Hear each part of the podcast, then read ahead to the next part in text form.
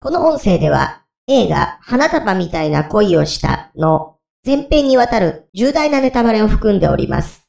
ご注意の上お聞きいただけますようお願いいたします。サブオーディナリーマキシム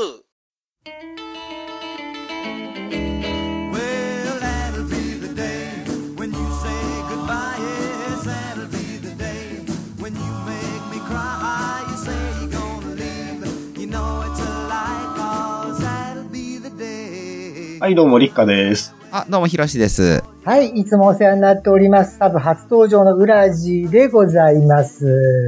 ということで、どうもすいません。ね、3人会ですよろしくお願いいたよ。します早速被りまくりですよ。これ編集すると大変だと思うんですけどう、んうんうん。まあ、あの、今日はですね、見習いパーソナリティとしましてはですね、こちらサブの方で回を重ねて、少しでも修行を積んでいこうという貴重な心がけでございますんで、うですか。っとよろしくご教授のほどお願いしたいと思うんですが、あ、よろしくお願いしまよろす。しくお願いいたします。で、ところでね、はいはい。まずこのサブうん。についてなんですけど、うんサブっていうのはそもそもどういう仕組みなのかが私全然理解をしていない。あ、ジそう。ャスさんがいない回ということでもないですよね。前なんかジャスさんが入ってるサブもあったし、うん。で、そもそもこう、勝手にこのジャスさんがいないパーソナリティ同士で始めちゃっていいんですかっていうところからうんあ。って、なんかジャスさんに許可を事前に取るとか、うんうん。ね、じゃないとあのジャスさん国王だったら処刑されるのかなとか思いながら心配してるんですけど、ね。そう。そういえばそんなこと言ってましたよね。あの、国王号に踏み潰されるみたいなことを言ってましたそうなん。ですよ。そうそうそう。それも、これも困るもんね。でもそもそも、サブのルールってなんかあるのかなと思って、その辺からまず先輩方にご意見をお伺いしたいと思うんですいかがなもんでしょうか？あ、いかがなもん、いかがなもんなんですか？え、ノールールですよね。うん ジャスさんが、ジャスさんが出てきてしまったので、一応そのジャスさん抜きで他のメンバーがやるっていうのが、うんサブの形だとは思うので、まあ、ただそういう中でジャスさんが出てくるのも面白いよねっていうことがこの間ありましたけども、基本的にはジャスさん抜きで、なんでかっていうとジャスさんがいると。差別化できないので、そあー。通常の桜川マキシムですよねっていうことになっちゃうから、うん。だからジャスさんがいない。ジャスさんは入ってきたらダメ、うん。ジャスさん帰れっていうのがサブの基本ですね。で、あとは、我々は勝手に録音してジャスさんに送りつければいいという、それだけのことですか？う。ああ、うんそう、採用されればそれでいいんじゃないかな。あ採用されない時もあるわけです。ね。な、なくはないんじゃないですか。一応その、ジャスさんに編集してもらうというのも必須ではないえんですよね。そのはい、音質だったりとか、あとはその音圧だったりっていう部分では多分手は加わるけども、うん。あの、編集した状態でうん渡した分には基本それを使ってくれるはずですよ編。集、録音やっと始めたばっかなんで。まあ、よっぽどひどかったら切るかもしれないですけどね。そうか。うんいや、だから、そのサブという言葉を頼りに、裏地左にちゃんと勉強してみたんですけど、まあ、サブですから、基本的にはまあ付属するとかいう意味はずですよね。だけどまあ、他にサブってどういう意味があるのかなって一生懸命真面目にウィキで調べたんですよ。そしたらほら、あの、はいはいはい。キーワードでできたのが、色黒、ふんどし、角刈り、胸あ毛、ガチムチ、マッチョっていうのが出てきたんで、あ、こういうキーワードだったらこれはヒロシさんの分野かなと思って、それでまずひ、分野じゃあか？え違うんですか？あいや、じゃないですよ。ちゃんとね、あの、結婚して娘もいることですし。いや、だってあの、ヒロシさんのあの何、LINE のサムネイルっていうんですか？はい。あれほらあの、釜いたしじゃないですか。ああ、はいはい。釜をいたすためのサムネイルですよね。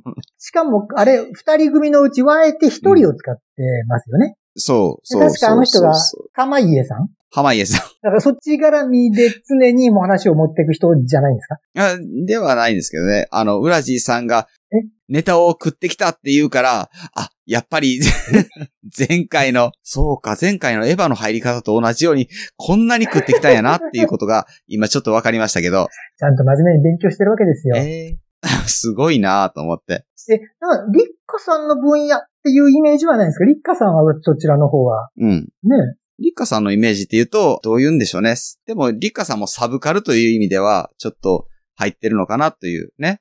あ、なるほどな。そっちのサブが入ってるわけですね。そう、あの、花束みたいな恋をしたに、あの、全面的に乗っかれるというか、感情移入して見た、見てしまうというようなところですよね。あ、なんかそう、ツイッターでちょっとなんか随分自分の経験に重ねてらっしゃるというような話を 目にしたような覚えがありますが。そまあ、ヒロシさんにはわかんないと思いますけどね。う。いやほらほら。僕がいくら、あの、泣くまではいかんかったけど面白かったんだよって言っても、いや、もう、ヒロシさんには刺さらなかった、刺さらなかったって言われるぐらいですよね。まあ、広瀬さん刺されるより刺す方なんですかね。いや、そっちのサブではない。そっちはサブではないの？え、そうなんですよ。広瀬さんのサブ話を今日楽しみにしてたんですけど。いやいやいや、そうだな、だからね、いや、いや、そういう話はないんですけどね。えないんないんですか？ないんです。いや、あた、単に僕が、はい。花束みたいな恋をした、を見たときにですね、うん。女性と一晩中語りながら道路を歩いて語り明かしたりとかしたことがありますか？みたいな話をね。はい。いいじゃないですか。そうそうそう。いや、あるんですよ。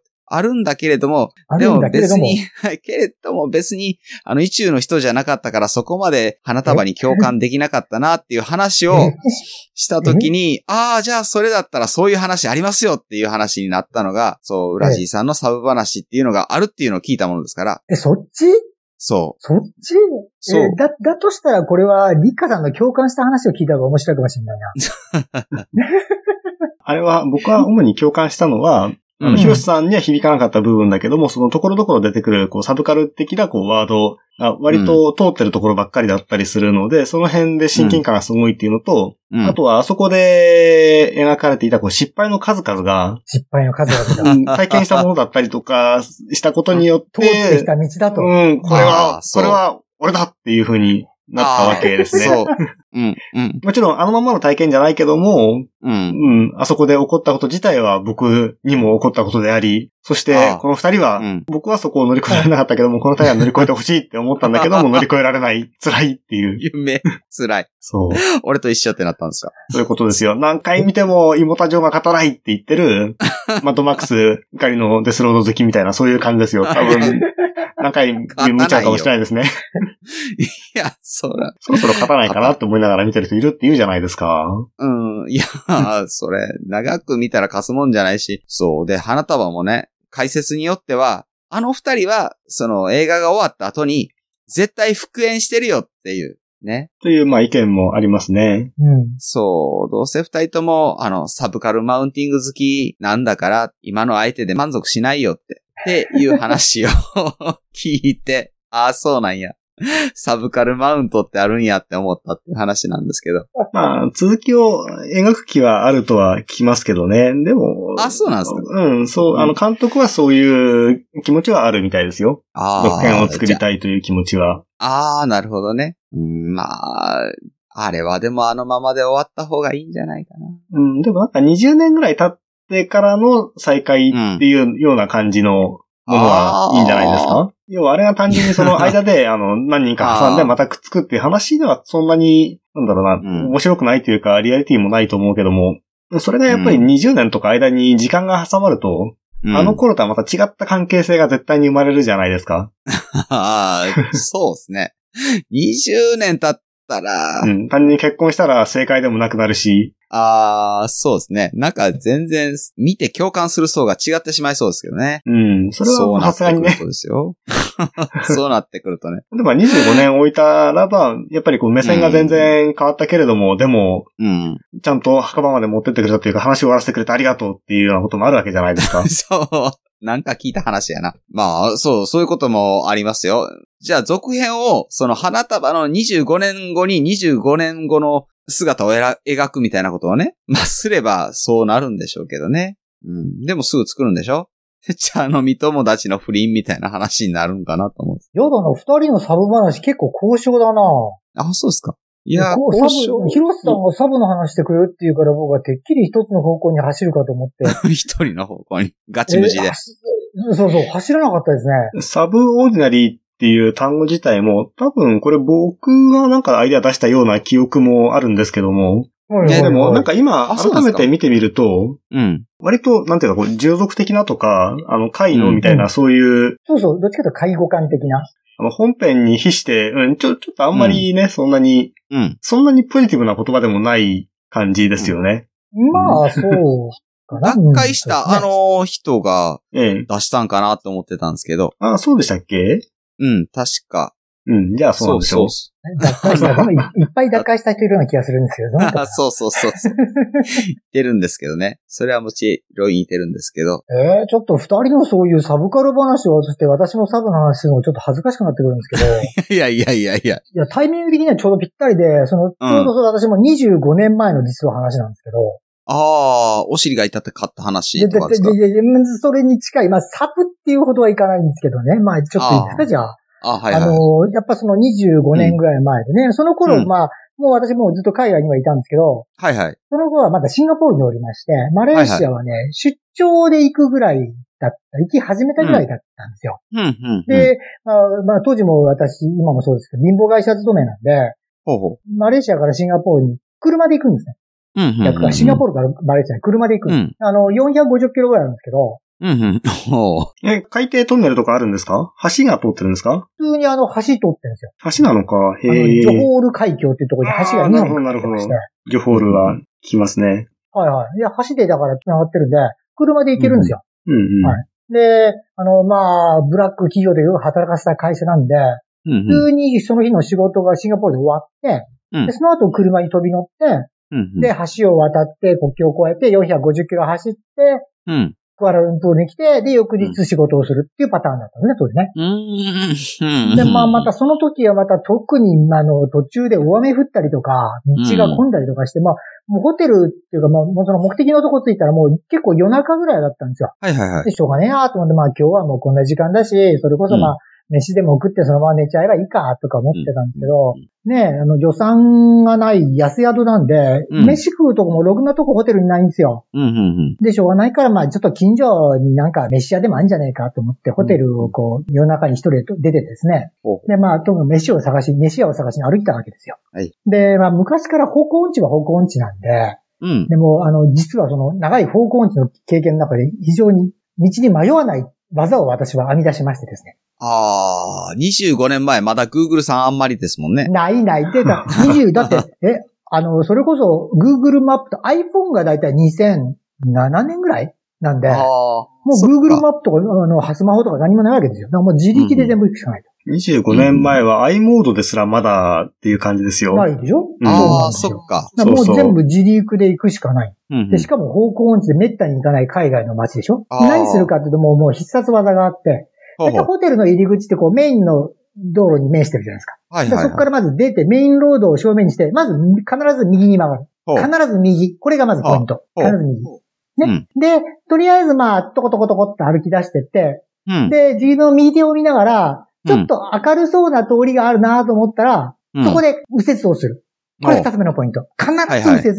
ね、はい間違いなく右折してください。はい。で、その中でまあ明るい通りを見ながらなんか面白そうな店がないかな、飯飯食えるとこないかなとか探して、うんで、ある程度距離歩いて、あ、ないなと思ったら、うん。その距離大体このぐらいだなって覚えておいて、必ずまた右に曲がる。ほうほう。ね、ポツですよ、必ず。もうその時はもう通りが明るかろう暗かろう細かろう関係ないで、必ず右に曲がる。でも、あの、杖を倒した方向が左だったら左に曲がるんでしょ？じゃないないないない。必ず右。何があろうと右どうしても右絶対右。さあ、どっちかな？パターン、あ、左、まっすぐみたいな。ないないない。必ず右。もうそうしないとね。で、またうんうん同じぐらいの道を歩きながら、こう、周辺をちょこちょこちょこちょこ見てって、あ、あるかないかな。で、あったら店あったら入って飯食ったりとか、買い物したりとかして、で、出たらまた必ず右を行って、うんで、またこのぐらい歩いたかなと思ったら、また必ず右に曲がると、これが右が1、2、3、4回ね？うん。となる必ずね、ホテルと同じ通りにほぼ出る。うん。なるほど。もうこ、これがもう、ほぼ道に迷わない。ああ、僕の方法とはまたちょっと違います あ、ね。違うんですか？違うんですか？ヒロシ僕方は？は持ってきたパンをちぎっては、あの、道に巻いてですよね。あれ？で、はい。そのはいはい後で、そのパンを回収しながらですね。一個拾って食いながら帰るんですか？そう。で、えっ、と、時々、あの、小鳥に食べられたりなんかすると、あの、道に迷うわけですよ。なんでそうってヒロシさんメルヘンの方にメルヘンに持ってこうとするわけ？なんか、ウラジーの、ウラジーの話題を落とす、はい落とそうとしてますよね、基本的にね。いや別にそういうわけじゃないけども。あるいは、背負ってですよね、あの、捨てに行ったおおばあさんが、あの、道すがら枝を折って行ってくれるわけですよね。分かっとる、分かっとると。飢饉のことは分かっとる。言いながら、道に迷いそうになると、おばあさんが、いや、わしが折ってきた道を辿っていけよって言うたらですね、その折れた枝を辿ってっ。て、そういう悲惨な歴史を未だに背負って生きてるんですかね。うん、という話をね、もう私の2代3代前には聞きましたよ。まあ多分この辺はあの、ジャストにバッサリ切られるような気がするんですけど、う んまあ置いといて。まあそれでですね、その日も同はいはいじその法則をちゃんと私は遵守いたしまして、通りをまずホテル右回ったわけですよ。ああ、で、まあ、明るねそうな通りでたーっと歩いたんですけど、まあ、はいはい残念ながらね、そこにね、飯食えそうなとこなかったんですよ。はいはいで、まあ、しばらく歩いたんで、まあ、このぐらい歩いたからちょうどいいかなと思って、次に右へ曲がって、またこの通りがちょっと暗くてね。うんうんうんでもまあ、あの、ある程度の時間越しちゃうともう迷う可能性が出るので、もうこれはもうしょうがないから曲がるわけですよ。うんうん。で、まずいなと、なんか道も細いし暗いし、これはちょっとどっかでうまくしないと帰れなくなるかなと思って、まあ、このぐらいでそろそろ曲がりたいなと思ったら、ちょうどまた右手に、うん。明かりがね、ポツンポツンとついてる通りがあったんですよ。うんうんうん。あ、いいといいと。あ、これはいいと。この上がりのどっかで飯でも食えんじゃねえかと思って、もう私喜びたのその通りを曲がったんですね。まあこれだから三つ目の角ですから、もう次ちょっと曲がったら、多分ホテルに帰るはずなんですよ。はいはい、でまあホはい。テルのそばだろうし、ここで飯食おうと。うん。で、まあ、その明かりに向かってちょこちょこっと歩いてきましたら、もう明かりがね、うんもういわゆる門灯だから門のところにこうついてるランプなんですよ。はいはいはい。あれちゃうな、店の明かりは何やと思って、よくよく見るとその門灯の下に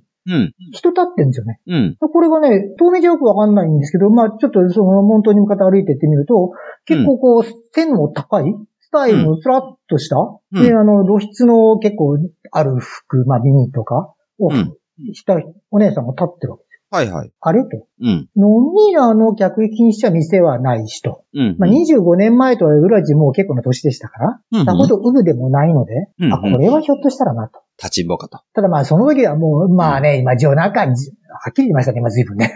まあ夜中だし、お腹も空いてもう疲れてるんで、まあ、まあ、めまずは飯だと。いうことでまあ通り過ぎて、で、まあ次のところに行ったら、次はやっぱり門頭なんです。うんで、また同じようにこう、人が立ってね。やっぱり同じようにスラーっと背の高い人が立って。もう今お界で、隈今度はまあちょ、んちょ、ちょっとなんか、こう、手招きとかされたりとか。はいはい。おいおいおいとかね、まあまあ腹減ってるから。で、結局こう、5、6個明かりがあったのが全部結局それだったんですよ。全部こううん結構線をスラッとした方がそこに立ってて、まあ出招きしたりとか、ちょっとね、首かしげてみたりとか。いやまあ、まあいいやと、まあ、お腹空いてっからお腹空いて、今日お腹、お腹って、まあ、時を通りて、で、結局まあ、それでまあ、その通りを過ぎて、もう、うんもうないと。もう最後の右だって、最後の右手として、もうホテルと同じ通りに入った後の、おぼし時に、まあ、すぐ、右手に、あの、んそれこそ、おかゆ屋さんがあった。おかゆ。おかゆ食おう。ああ、いいやと。じゃあこれでいいや。今日はおかゆ食おうって。で、またそこでまた実はあの、ちょっと変わった料理をね、初めて食うという、まあ、機会な体験もするんですけど、まあ、それはまた別な機会に置いといて。うんうんうん。で、まあ、おかゆをまあ、たら食って、もう疲れたし、もう足も引きずって、ホテルに帰ったわけですよ。はいはい。で、まあ、もう眠たいなと思って、もう早く部屋戻ろうと思ったら、フロントの兄ちゃんがいきなり声が来て、おい、どこ行ってたんだうん。まあまあ、安宿でね、日本人珍しいから多分声が来たと思うんですよ。うんだからもうもう疲れてっからもう飯食ってきたんだよって、そこの方でさ。うん。で、ところでさ、と思って、まあ気になったもんで、その、うん。その、飯屋の奥のとこに入ったとこに、なんかあの、門ンのとこにいっぱい人立ってんじゃんとか言って、あの、うん。綺麗な結構スラーっとしたお姉ちゃん立ってんじゃんって言ったら、いきなりそのフロントの兄ちゃんが、え、お前あそこ行ったの？って言われて。うん。で、行ったというか、まあ、通ってきたけどね、つってね。で、なんかされなかったっていうか、えねなんかされ、されはしな、まあ、ちょっと、手振られたりとかはしたけど、特に何もされなかったよって。で、なんかしたの？ってしたことは何もない。腹減ってたし、飯食って、通り過ぎて帰ってただけだよ、つって。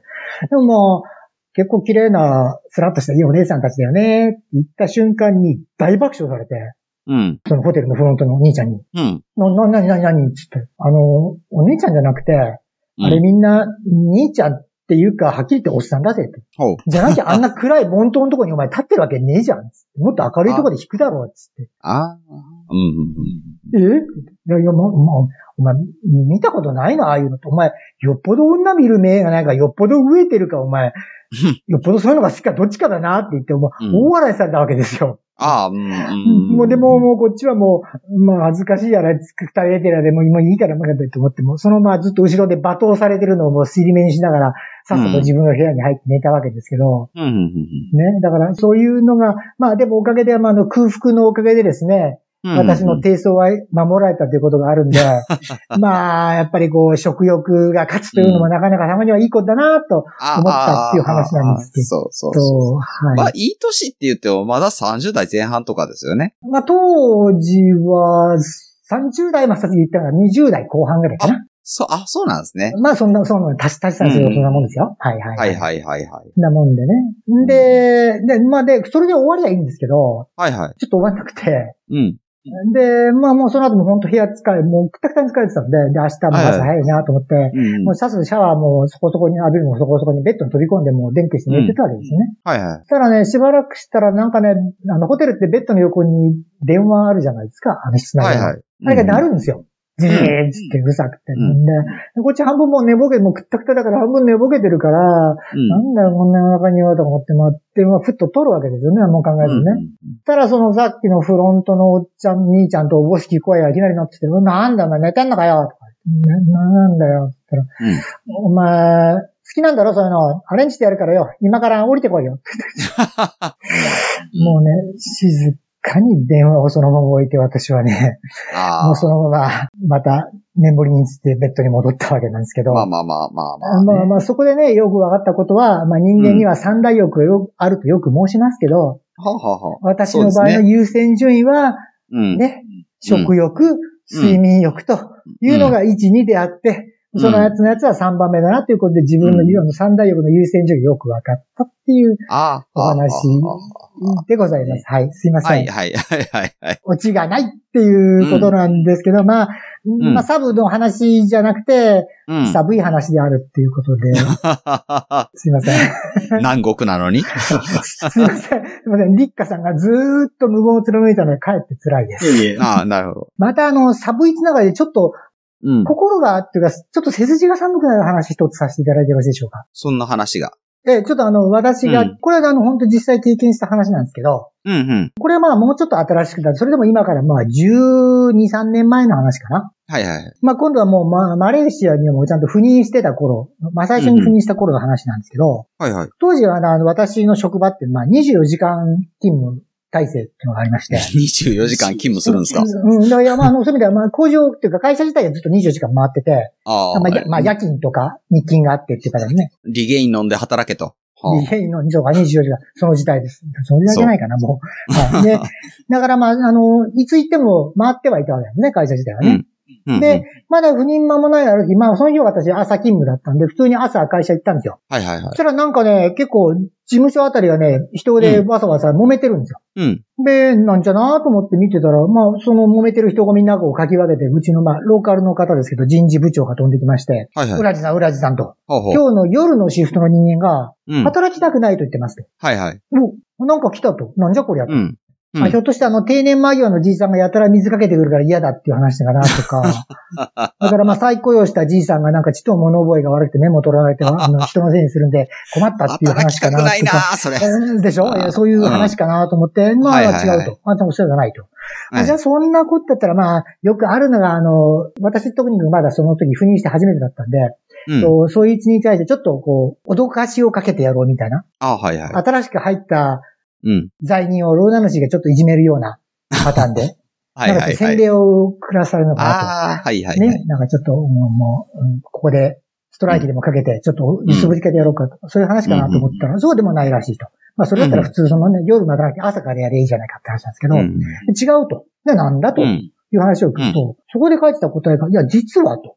うん昨日の夜、夜勤の人間がうん。幽霊を見たと。あ、あ、幽霊？ほう。で、みんな怖がって、もう仕事が手につかないと。だから今日からもう夜は働きたくないと言ってますと。はいはい。いや、それちょっと斜め上行くじゃないですか。理由としては。まあまあ、そうですね。あんまり日本の会社で夜勤幽霊なんでちょっとねっていう話は聞かないですね。ね？うんそれなんですよ。うん。どう、どう、うんどう、ヒロシさんどうします？なんでしょうね。そこで交渉できるなら、いくらなら、あの、夜勤変わってあげるみたいな話ができるんなあ、やらね、しだな、日。本人。すぐ金で話をつけようとするな。金満日本人の悪い癖やな。ジャパニーズビジネスそうマン。そうそうそう。エコノミックアニマルフル。そう。まあね、まあね、まあ、まあちょっと話をじゃあ聞いてみようと思って、まあ、その当事者というかに聞くと、なんでもまあ、前日深夜のね、その創業時間中に、まあ、うん。だいたいゴミ捨て場ってこう倉庫の裏側とか結構暗いところにあるじゃないですか。で、そこにまあゴミを捨てに行こうって言うんで、結構大掛かりなゴミだったんで、フォークリフトにゴミ積んで、うで、まあ一緒にまあ積んだら下ろしたりするんで、人が2、3人それについてって、で、ゴミをそこに運んでったと。うんそしたらその、ゴミ置き場のもうそばまで行った時にもう真っ暗ですね、周りね。あ、はいはい。その闇の中から白い人間がふわーっと出てきて、こう手招きをしたと。はいはい。でも、フォークリフトの運転手はもうその状態でもうほぼ失神状態というか錯乱状態になっちゃって。でもう慌てて、まあ他のみんなも半分腰抜かしながら、そのフォークリフトの運転手をうん。もうフォークリフトそこに置き去りにして、もう運転手をなんとか引っ張り出して、でみんなでもう、うん。もう、もう這いずるようになって明るい方へ少し移動してうん逃げてって、うんうんでもうそのもう誰も仕事に行ってるやつがないと。で、一晩中もう、もうそみんなで固まって過ごして、朝になっていきなりもううその人事部長とか来た時に、バーってみんなにまくされて、もうやだやだって言い出してるという話らしいんです。どうですここまで。つかみとして OK ですか？ここまで、ここまでね。ここまで。うんはい。そう。一つ思ったのは、あはいの、中華圏だから、キョンシーとかではないんかなってちょっと思ったんですけいやすいません、ど。ここ、マレーシアなので中華圏ではございません。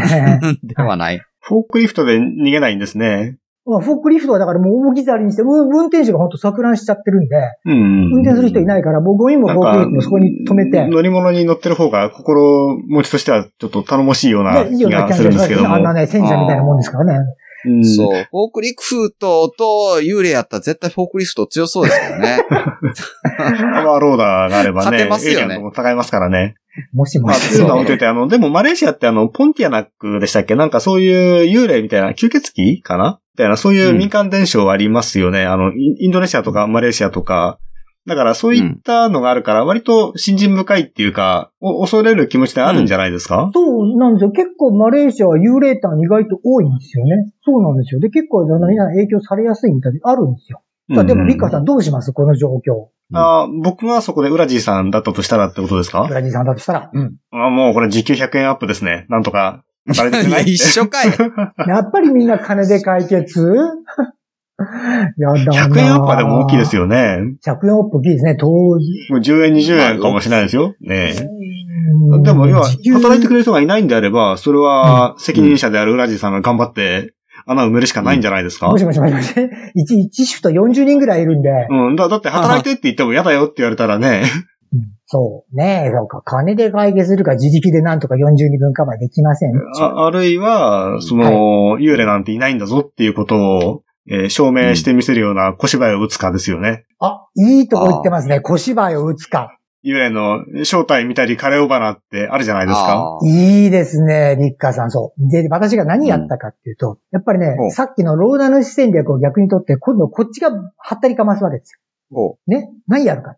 うんあ、俺はゴーストバスターだからみたいなそういうことですね。かっこいいやつですね素。晴らしい。リッカーさん、素晴らしい。そのまま、まさに。おー。任しとけとはいはいはい。実はウラジはね、除霊のプロだと。はいはい。日本で培った？エクソシスト、ゴーストバスターだと。うんうん。ああ。でも今日の夜のシフトが来るまでにもうちゃんと除霊しとくから。で、今夜はもうあ安心してしていいから、まず一遍帰って休み、つって全員返す。うん。ね。ここ、まずポイント。まあ、さすがリッカーさん素晴らしいね。そうですねで実はまあ、それがなんで結構効くかっていうと、当時私って、うんまあ、そのシンガポールから転勤してきたばっかで、で、その前私、うん香港にもいたんですよ。で、香港の時に、だからその従業員からプレゼントでもらった、あの、いわゆる、なんていうか、うん。えー翡翠のネックレス？うん。翡翠のでっかい輪っかの、まあよくあの、クンフー映画出てくるな、翡翠のでっかい輪っかのネックレスを首から下げてて、うん。で、左手にはこう、なんてあれは、えっ、と、オニキスだから、黒目の、うん。の、あの、腕、腕輪を左手に巻いて、で、ん。右手にはまあ、呼んでてくる母親が元気なさいよって言われた木製の白檀かなんかの数珠を巻いて、うん。で、とにかくまあ、そういう、グッズ満、体に満載だったんです。ちょっと、ちょっとできすぎなぐらいの装備ですね。そうなんですよ。で、なおかつですね、なぜかちょっとした縁があって、その新しいマレーシアの会社に赴任するときに、うん。たまたま藁人形をもらったりとかそういうわけですね。ねボストン釘と。有名なあの風水師の方を紹介されて、うん。うんこの人に、お前の会社の運命見てもらいなさいと。って言って、その風水師の人が私のあの事務所にわざわざ来て、あ、うん。この事務所はここが悪い、ここが悪い、これこうしなさい、これこうしなさい、つって、従業員の見てる前でですよ。だからなんか変な、あうん。の、亀の置物をこっち向けて置いたりとか、うん。六門線をこうエアコンの下に貼ったりとか、そういうこといろいろやったわけですよ。だから従業員はなんか、でなんか、やべえやつ来たなと。なんか日本でムーかなんか読んでるやつが来たんじゃないかっていうぐらいの感じで、従業員にはもう、そういう噂がもう結構広まってたんですよ。今度来たやつはやべえやつだと。なんか変に神がかってるやつが来てるっていう話になってたんですよ。うんうん。でこれがちょっとうまく前振りになってですね。うんで、なんとか従業員が、あと曲がったら、じゃあ、じゃあ帰る。じゃあ夜夜来て大丈夫なのって言うから大丈夫。任しとけ。うん。ね。もう自信満々の、内新聞、内新聞のドキドキながらですね。いいと。うんもう満々でもうみんな返して。で、人事部長なんかも嫌な、不安な顔してるわけですよ。大丈夫なの？うん。任しときなさい。って言いつつですね、まあ自分の部屋に帰って、こっそり携帯電話で取り出して、まずその風水師の人に電話したわけですよ。ね。で、実はこれこれこれ話なんだけど、なんかお払いの方法ないって言うから、お前ねって、お払いなんてそんな簡単なもんじゃないけど、ただまあ、この間私もいっぺんやってるから、多分大したことはないはずだと。ね。で、うん多分原因は大体わかる。お前の話してる原因大体わかるから、これこれ多分こういうのがあるから、こう、こうしとけばいいよっつって、大体アドバイスをちょっともらったんですよ。あ、いいと。うんなんとかなると。で、確かに俺もその話は聞いたことが実はあったと。わかったと。じゃあそれやってみるって。で、まあ、うん従業員食堂行って、こう、お塩、まあ、日本と同じで、お塩をこう、ボール一杯まずかっぱらって、で、あと、まあ、そこで売ってた、まあデザートならず、リンゴとオレンジをちょっとかっぱらってね。で、お供え物として持ってきて、まあ、これでいい。で、まあ、うんこれだけではちょっとやっぱりまだ箔がつかないんで、いいと。俺からちょっと、俺はこれからいっぺん家に帰って、身を清めてくる。はい。いいからお前らは普通に仕事してなさいと。俺夕方帰ってくるから、はい身を清めてくる。家帰って、でそれからまた、あの、友達、知り合いに今日いろいろ電話をして、これこれ、これなんかないやんかないって話でいろいろ情報を仕入れて。で、まあ一応それと同時に、まあそれなりに自分でまあシャワーを浴びたりとか、まあちょっと暗めのシャツに着替えるとかね。まあそれっぽい格好をして、で、もう時刻は夕方ですよ。よし、これで行こうっつって会社へ、あた、行くわけですよね。うんと、まあ、まあ、昼の、もうシフトの人間ももうそろそろ帰ろうか、夜のシフトの人間がそろそろ来ようかっていう時間ですけども、会社中に話題が知ら当たってんで、みんな私が帰ってくると、もう遠巻きにして見てるわけですよ。うん。で、さすがに近づくとみんな怖いから、そばには寄ってこない。だから遠巻きで、うん。裏地何やんだろうなと思ってみんな見てる。だからもう、もう視線をそこら中から感じるわけですよ。うんうん。もうここまで来たらもう貫けと、ね、うんいうことで決めましてですね。で、まず、まあ、直接その場所に行くのもなぜ、まあまだ昼間、まあもう少しまだ夜な夜遅くなるまで暗くなるまで時間あるからってんで、職場の周りをぐるっと回ろうと思って回ったんですけどね。ただその時ね、途中ほんと一度だけビビったことあるんですけど、うん。工場勤務とか、まあ、された方はわかると思うんですけど、あの、ん。工場ってあの、薬品とか、お湯とか使うんで、うんひょっとしたら、はいはいあの、従業員にかかっちゃったりした時に危ないんで、すぐ洗い流せるように、シャワーヘッドみたいのが結構何箇所かあるんですよね。ほうほうほう。で、それはあの、あの、本当に紐、昔のおトイレみたいに紐をベンと引くと、もう水がジャーっとすごい流れるっていう簡単な仕組みになってるんですよ。うんあるそのシャワーヘッドの前を通った時に、何気なくね、シャワーヘッドの私もずーっと見たんですよ。うんそしたら、私が見てる前で、うんシャワーヘッドの紐が誰もいないのに、スーッと下がったと思うと、シャワーヘッドの水がジャーうん。ちょっとまずいかな、と思ったんですけど、うんまあそんなこともあるかなと思って、まあまあ、まあ、うんあの、心の中ではすっげえビビったんですけど、まあそうんの、奥にも出さずに、まあ、うとことこっとシャワーそこへ戻って、まあ、普通に元栓を閉め、ね。うん。で、なんかブツブツつぶやきながらお塩を軽く巻き、何事もなかったようにそこを立ち去る。裏地。うんで、それをみんなで、ま、見つめる周りの目。うん。まあ私はここまでしたらもう人生は舞台。私は演者。私が主役。もうそこまで思い切ってやっていこうと思って、うん工場をぐるっと回ってたんですね。まあそのそうこうしてるうちに丸いじゃ結構日が落ちるの早いんで、もう周りあと真っ暗ですよ。うん。うん。まあいよいよだと。いうことで、そのはいはい現場に行ったわけですね。はい。その皆さんが見たとおっしゃるところで、うんもうその頃さすがに周りもう誰もいないから、もうみんな怖くてついてこないから。う何があると思うそこに？うん。はい。ここでもう一度クイズです。さあそこに何があったでしょう？ああ、カレオバナとか？いいとこつくわね ー。六問線があるんですからね、カレーオバナぐらいありますよね。ありそこれね、実は、あの、知ってる人はよく知ってるんですけど、う。うん。バナナの切り株がある。おお。うんうんまあ、日本ならそれこそ、樹液が白っナ。ぽく、白い樹液が出てるってことではなくて。そうそうそう。もうでも本当にまあ根元から切ってるんで、うんあんまり樹液とか出ないですけど、本当にだからバナナの切り株ですよ。うんうんううん。ん。はいうん。あんまり日本の方見たことないと思うんですけど。ああ、ないですね。沖縄ぐらいしか生えてないですもんね。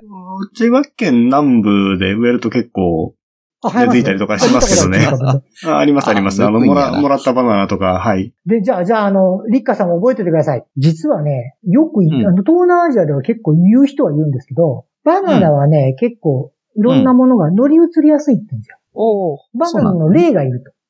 で、バナナの霊ってのは、どっちかというと女性らしいんですよ。ああ、はいはあで、女性で、だから結構気はいい人だと。い。うん。ただし、あの、勝手にバサッと伐採したりすると結構怒ると。おうね。だけどまあ女性で気は優しいんで、ちゃんと謝れば許してくれるから。はいはいい。ってうのは実はあの、シンガポールの時代に同じようなことがあって、言われてたんですよ。私うん昔から。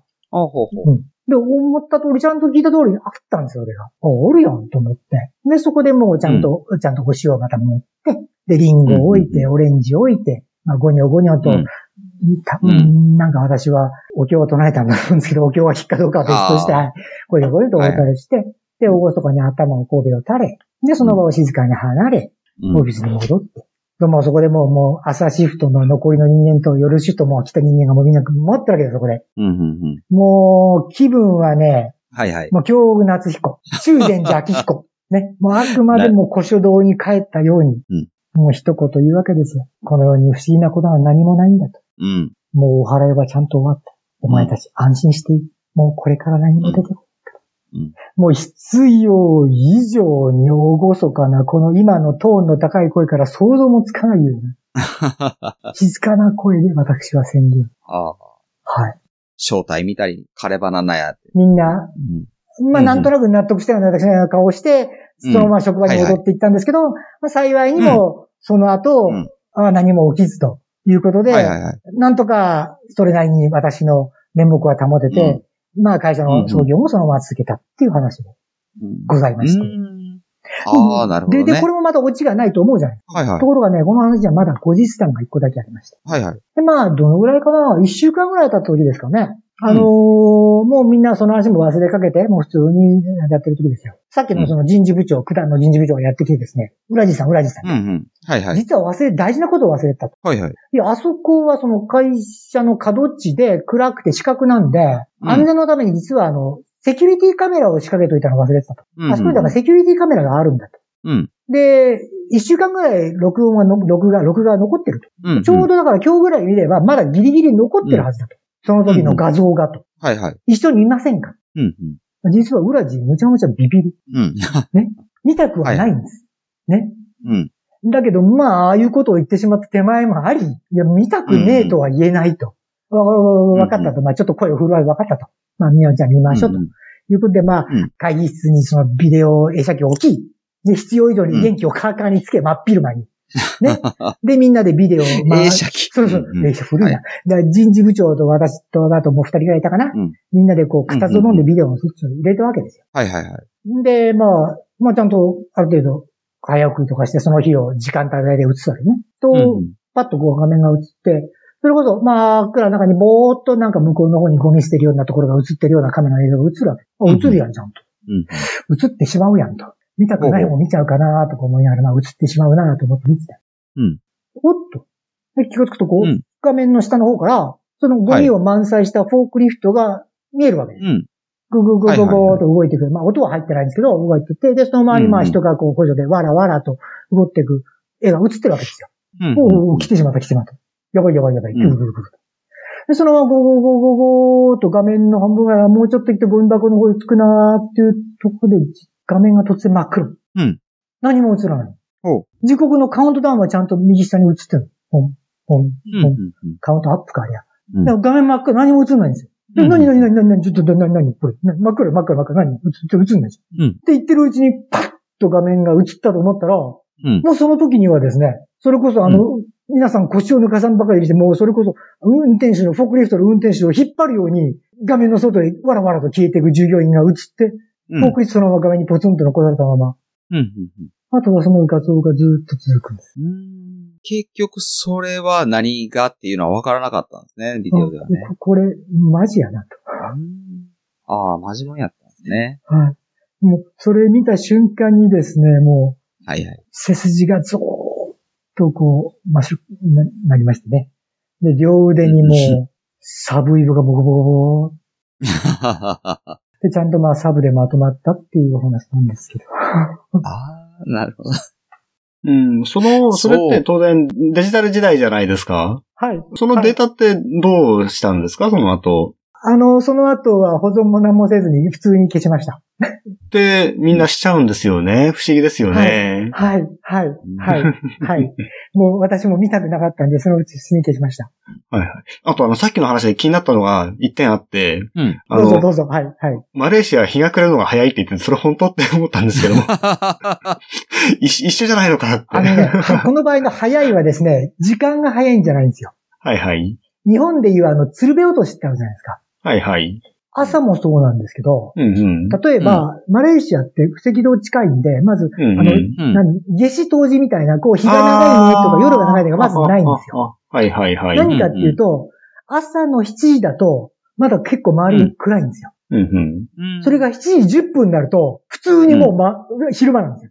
うんうんもう一瞬で明るくブワッとなって、夜がまた毎日同じで、夜7時はいはいはい10分ぐらいまでちょっと、ちょっと薄暗いかなと思ったら7時20分にもう真っ暗っていう。うん。ああ、なるほど、なるほど。そういうことなんですね。はいはいはいはい。うん。え、それとは、井井戸、井戸の話？だと思います、多分。太陽の差し込む角度の問題なのかな、うんあの、夕暮れとかですね、あの、うんうん角度とか、ああいう状態がほぼないっていう、うんあ情緒のない世界でございます。はい。あつまりそこで突っ込まれるとは思わなかったんですけど。はい。まあ、日本で言うと、あの、春分の日とか秋分の日がずっと続くそうみたいなそうそうそう、感じですかね。もう本当に、もうまあ、まあ、年がら年中、だいたい7時10分に日の出、7時20分に日の入りみたいな感じなんで、うんはい。その辺はそんな感じでございます。はい。ああ、なるほど。緯度が低いとそうなるんやね。はい。そう。そんな感じで、ちゃんと今日はあの、サブで始まって、サブに終わるという、 subordinary の回ということで、あの、ウラジ、マレーシアの、はい、一石を、ちゃんと練ってきただけ。でしょ？うん偉いでしょ？やらせていただいておあ間りますが。違いないとお思いでしょうがと言ってたけど、浦地さん毎回落ち着けてくるしなって思って聞いちゃいますよね。すみません、今日ちょっとうちが弱くって。いやいや、そうだったですよ。出身、落ちなし県ですもんね。うんうんうん。はい何落ちなしあの、う海が、んえ、え、え、海はないけど山梨県とかなんか、どんな県やねん。そう、そういう。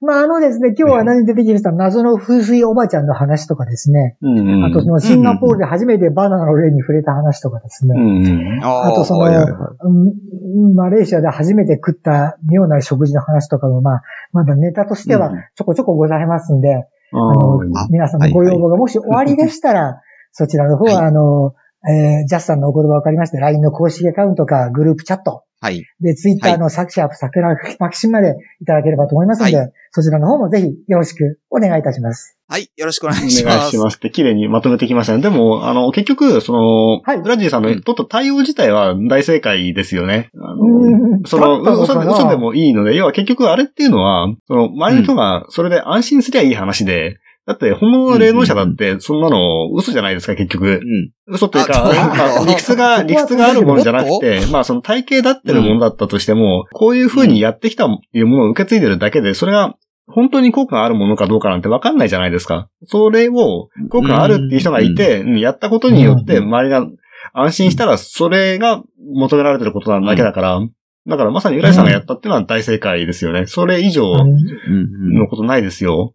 これはうん何ていうんですかね、やっぱり、あの、ま私もこう、転勤やったら多い、まあ、転勤って言っても国外転勤？もう国もずら変わる転勤が結構多いんで、新しいところ行くと必ずもう一番の新参者、よそ者なんですよね。当然そういうところ行けば、こう、長くそこにいらっしゃった、な働いてらっしゃる、もうよく会社のこともご存知な従業員の方もいらっしゃって、だから、会社のこととか普通に話したら彼らにかなわないんですよ。うん。うん。で、何がじゃあ新参者で、でもそれでもまあ嫌おなしにちょっと上のポジションにつかされちゃった人間ができるかっていうと、結局はその皆さんを安心させるとか、あ、なんかこいつについてきゃそれなりになんとかなんのかなとこう、黙くらかすとかですね、悪く言えば。ええというのが意外と大事だということをなんか経験則的に学んでおりまして。だからこう、うん最初にかますっていうんですか？ブラフかけるっていうのはうんうん、それなりに有効な手段だなとは思います。はい。はい。うんちょっと真面目な話になってまいりましたけど。うんははい、はい。で、あと結局そのバナナの木を切ったのウラジさんなんでしょいや、で、自 作実はね。自演。違う。違う。違う。敷地内に誰だバナナ植えたのはって。そう。ね。フォークリフトの時にカメラの画面を塞いでみたりとかですよね。そういうことをしてですよね。手込んでるな人心掌握術はこれを身につけてきたんだっていうことですよね。いや、でも本当ね、ブラフ大事っすよ。その最初にかますっての。本当大事うんまあまあ。そうん。う。うんうん。まあ、本当だ、けな何べも言いますよ。経験とか知識とかじゃ絶対叶わないんですから、うん。せめてこう気持ちだけでも、なんかついていけそうだとか、なんかこいつの言うことわかんないけど説得力ありそうだとか、なんかこいつについて安心できそうだっていう気持ちを醸し出す。うん。大事。大はい事。はい。あとはだからこれにね、あの、それこそ、もう少しね、迫力のある、こう、落ち着いた渋い声が出せればいいなと思うんですけど、こればっかはならないですね。はい。そら、それは無理ですね。ええなかなか。はい。うんうん。エフェクターとか通したらいいんじゃないですか？せっかく録音してるんだから。あ、ボイスチェンジャーとあかあ、なるほどね。そうそう。うん竹槍さんみたいな声だったらいいんですけどね、元からね。あ、イケボ。イケボー。イケボー。確かにね。まあ、いろいろ苦労はしておりますが、まあ、それなりにはいはい変な話もいっぱいネタは持っておりますんで、こんな話でよかったらいつでもまた呼んで、というか、、あまた声かけよろしくおますんで。願いします。はいよろしくお願いしますラジオ出せってメッセージを送ればいいわけですよね。そサブオーディナリーマキシムは桜川マキシムの提供でお送りいたしました。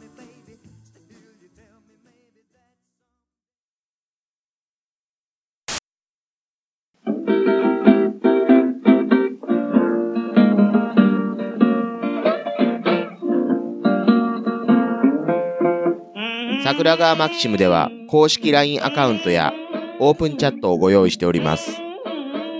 ウェブサイト sgmx.info からご参加ください。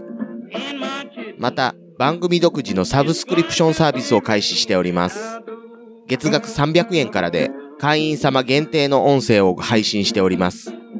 会員様ごとに発行の RSS フィードから、ポッドキャストとして限定コンテンツをお聞きいただくこともできます。ぜひともご参加のほどよろしくお願いいたします。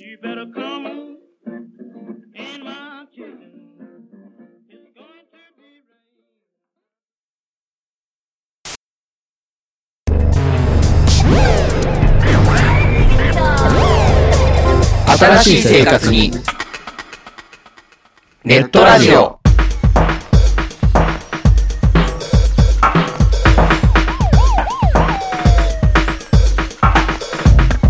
動画配信はパケット食いすぎオリジナルドラマも見切れないゲームは集中しすぎちゃう。もう少しのんびりな接し方ないかなそんなあなたにネットラジオをどうぞ。聞きたい時に聞きたいだけきっとあなたのお気に入りが見つかる新しい生活様式に完全対応。桜川マキシムジャスト。ビッグバットボス黒原遥人。千葉文化放送ひろしと。